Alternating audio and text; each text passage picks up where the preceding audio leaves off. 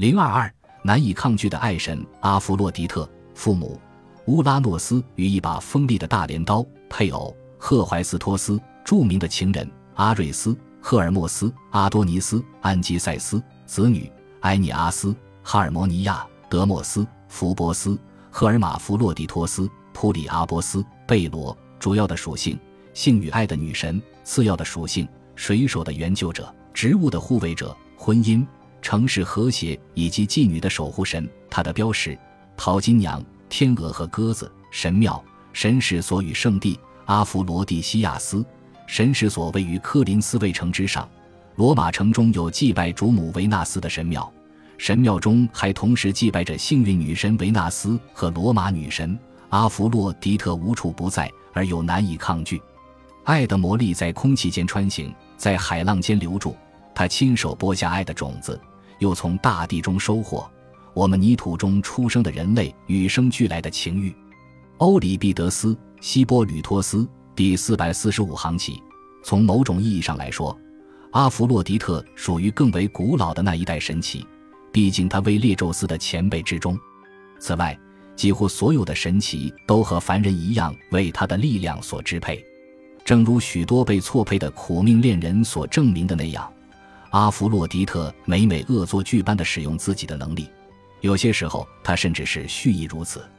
阿弗洛狄特的腰带能使其持有者对任何他们想要魅惑的人变得难以抗拒，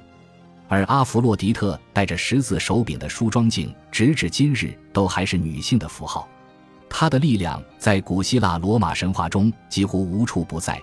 宙斯经常把自己四处拈花惹草的行径归于阿弗洛狄特的影响。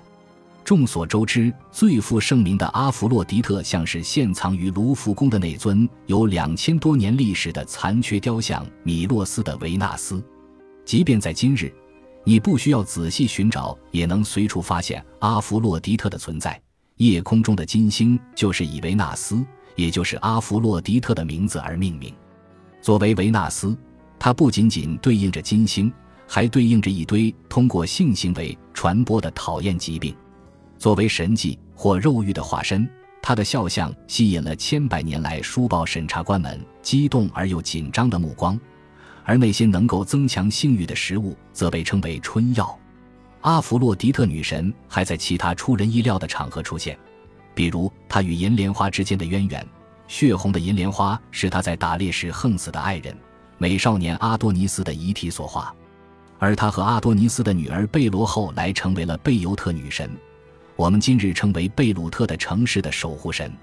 维纳斯的形象不出意料地为许多艺术家所钟爱。有两幅著名的画作是描述他和英俊的凡人阿多尼斯的私情的，其一是创作于约一五六零年的《维纳斯与阿多尼斯》，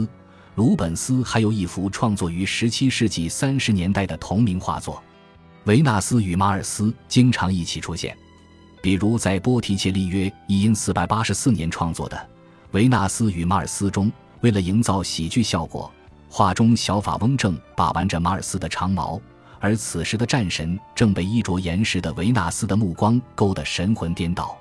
他们还在皮耶罗·迪科西莫一千四百九十年创作的维纳斯、马尔斯和丘比特，路易让·弗朗索瓦拉格内一七七零年的马尔斯与维纳斯和平的预言，以及两幅更为直白的画作。约阿西姆乌提耶沃于一六一零年至一六一四年间创作的《马尔斯与维纳斯》被众神发现，以及韦罗内塞十六世纪七十年代创作的《马尔斯与维纳斯因爱结合》中出现。阿弗洛狄特和战神阿瑞斯有一段婚外恋情，他们生下的孩子包括德莫斯和福波斯。惊慌与恐惧始终与他们的父亲战争之神寸步不离。而罗马人将战神称为马尔斯，直到今天，福波斯还会以几百种不同属性的形式出现，从洗澡恐惧症到动物恐惧症。阿弗洛狄特还和赫尔墨斯生有一个孩子，这个孩子取了一个由父母名字拼合出的名字赫尔马弗洛狄托斯，而他的另外一个生父不详的孩子是不幸的普里阿波斯，他无法释放自己过于膨胀的情欲，因而承受着巨大的痛苦。对特洛伊战争的爆发，阿弗洛狄特至少要负上部分责任，因为是他燃起了帕里斯和海伦之间的爱火。阿弗洛狄特对这场战争非常关心，是因为他与凡人安基瑟斯生下的儿子是特洛伊方的一名战士。他的这个儿子，也就是著名的埃尼阿斯，后来在希腊获胜后的特洛伊坟城中逃了出来。他的后代建立了罗马，而在阿弗洛狄特和安基塞斯的直系后裔中，就包括罗马名门尤利乌斯凯撒家族。本集播放完毕。感谢您的收听，喜欢请订阅加关注，主页有更多精彩内容。